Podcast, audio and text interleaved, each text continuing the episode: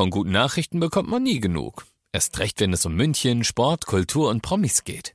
Lesen Sie selbst gute Nachrichten. Heute in der Abendzeitung und auf abendzeitung.de. Abendzeitung. Die ist gut.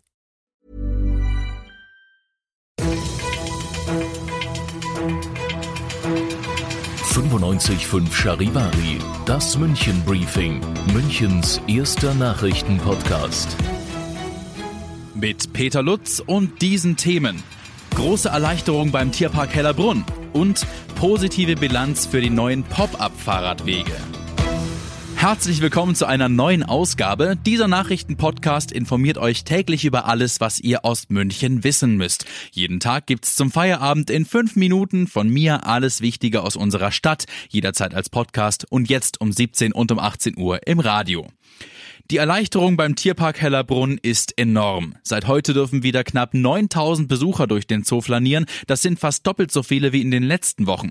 Tierparkchef Rasenbaban freut sich. Natürlich freuen wir uns enorm und wir sind der Landeshauptstadt München absolut dankbar, dass sie diese Sondergenehmigung für den Tierpark Hellerbrunn erarbeitet hat, gemeinsam mit uns. Und das bedeutet, es können jetzt mehr Besucher kommen. Trotzdem ist es sicher, weil wir haben für jeden Besucher fünf Quadratmeter Bewegungsfläche und äh, damit kann man uns besuchen, man kann die Tiere erleben und das alles trotzdem mit den gebotenen Abstands- und Hygienevorschriften, die weiterhin auch durch unsere Besucher auch immer sehr gut eingehalten werden. So kann es also weitergehen. Der Blick in die Zukunft ist dementsprechend vorsichtig optimistisch. Wir sind jetzt auf einem sehr, sehr guten Weg. Wir müssen trotzdem weiterhin sparsam wirtschaften, das ist vollkommen klar. Wir wissen ja nicht, was passieren kann. Gibt es noch eine zweite, dritte Welle? Kommt vielleicht noch mal eine Verschärfung wieder der Abstands- und Hygieneregeln? Wissen wir alles nicht. Aber mit dem, wie wir jetzt arbeiten können, kommen wir sehr gut zu Rande und deswegen freuen wir uns, dass wir jetzt auf einem guten Weg sind. Soweit Tierparkchef Rasenbaban. Seit heute dürfen wieder knapp 9000 Leute in den Tierpark. Wegen der Corona-Pandemie war die Lage in den letzten Monaten angespannt. Die neue Besucherregelung ist also ein kleiner Schritt in Richtung Sicherheit. Seit zwei Monaten gibt es sie schon. Jetzt ist die erste Bilanz da und die ist sehr positiv. Die neuen Pop-up-Radwege, die unter anderem in der Elisenstraße eingerichtet wurden, verfehlen die erhoffte Wirkung nicht. Der Radverkehrsbeauftragte der Stadt München, Florian Paul, zieht Bilanz. Bisher laufen die neuen Pop-up-Radwege sehr gut. Also wir haben ziehen ein erfreuliches Resümee. Es gab keinerlei Unfälle, keine größeren Konflikte, auch keine gefährlichen Situationen für die Radfahrer, aber auch für die Fußgänger nicht und die Autofahrer die stehen natürlich ein bisschen länger jetzt an den Straßenabschnitten, aber für die Radfahrer ist eine sichere Fortbewegung auf diesen Abschnitten möglich. Also die sind deutlich sicherer unterwegs und auch die Fußgänger. Die erste Bilanz vom Radverkehrsbeauftragten der Stadt München, Florian Paul, also durchweg positiv. Ihr seid mittendrin im München Briefing, Münchens erstem Nachrichtenpodcast. Nach den München Meldungen jetzt noch kurz der Blick auf die wichtigsten Themen aus Deutschland und der Welt.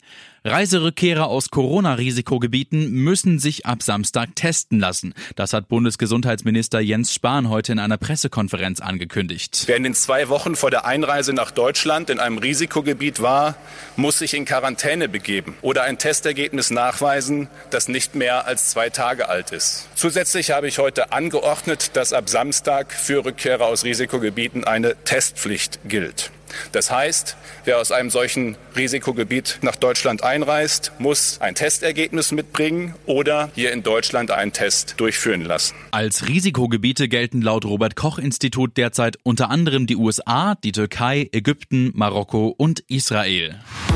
Die internationale Anteilnahme für Beirut wächst. Nach der verheerenden Explosion sagen jetzt immer mehr Staaten und Organisationen ihre Unterstützung zu, darunter auch die Weltgesundheitsorganisation. Charivari Nahostkorrespondent Gil Yaron. Die Weltgesundheitsorganisation brachte 20 Tonnen Hilfsgüter ins Land, um hunderte Menschen mit Brand- und anderen Verletzungen zu versorgen. Die EU sagte Nothilfe in Höhe von mehr als 33 Millionen Euro zu, um etwa medizinische Ausrüstung zu finanzieren. Auch andere Staaten wie Großbritannien und China schicken Hilfsgüter ins Land der Zedern. Selbst Israel, das sich eigentlich im Kriegszustand mit dem Libanon befindet, bot seine Hilfe an. Auch die Bundeswehr startete ihren Hilfseinsatz. Die Luftwaffe fliegt ein medizinisches Erkundungsteam nach Beirut. Die Korvette Ludwigshafen am Rhein und andere Einheiten sollen es nach Möglichkeit unterstützen. Und das noch zum Schluss. Ab morgen hat der Olympiaturm noch länger für euch offen. Von 10 bis 22 Uhr könnt ihr damit vier Stunden länger pro Tag die schöne Aussicht über München genießen. Ich bin Peter Lutz und ich wünsche euch einen schönen Feierabend. 95.5 Charivari. Wir sind München. Diesen Podcast jetzt abonnieren bei Spotify, iTunes, Alexa und charivari.de. Für das tägliche München-Update zum Feierabend. Ohne Stress, jeden Tag auf euer Handy.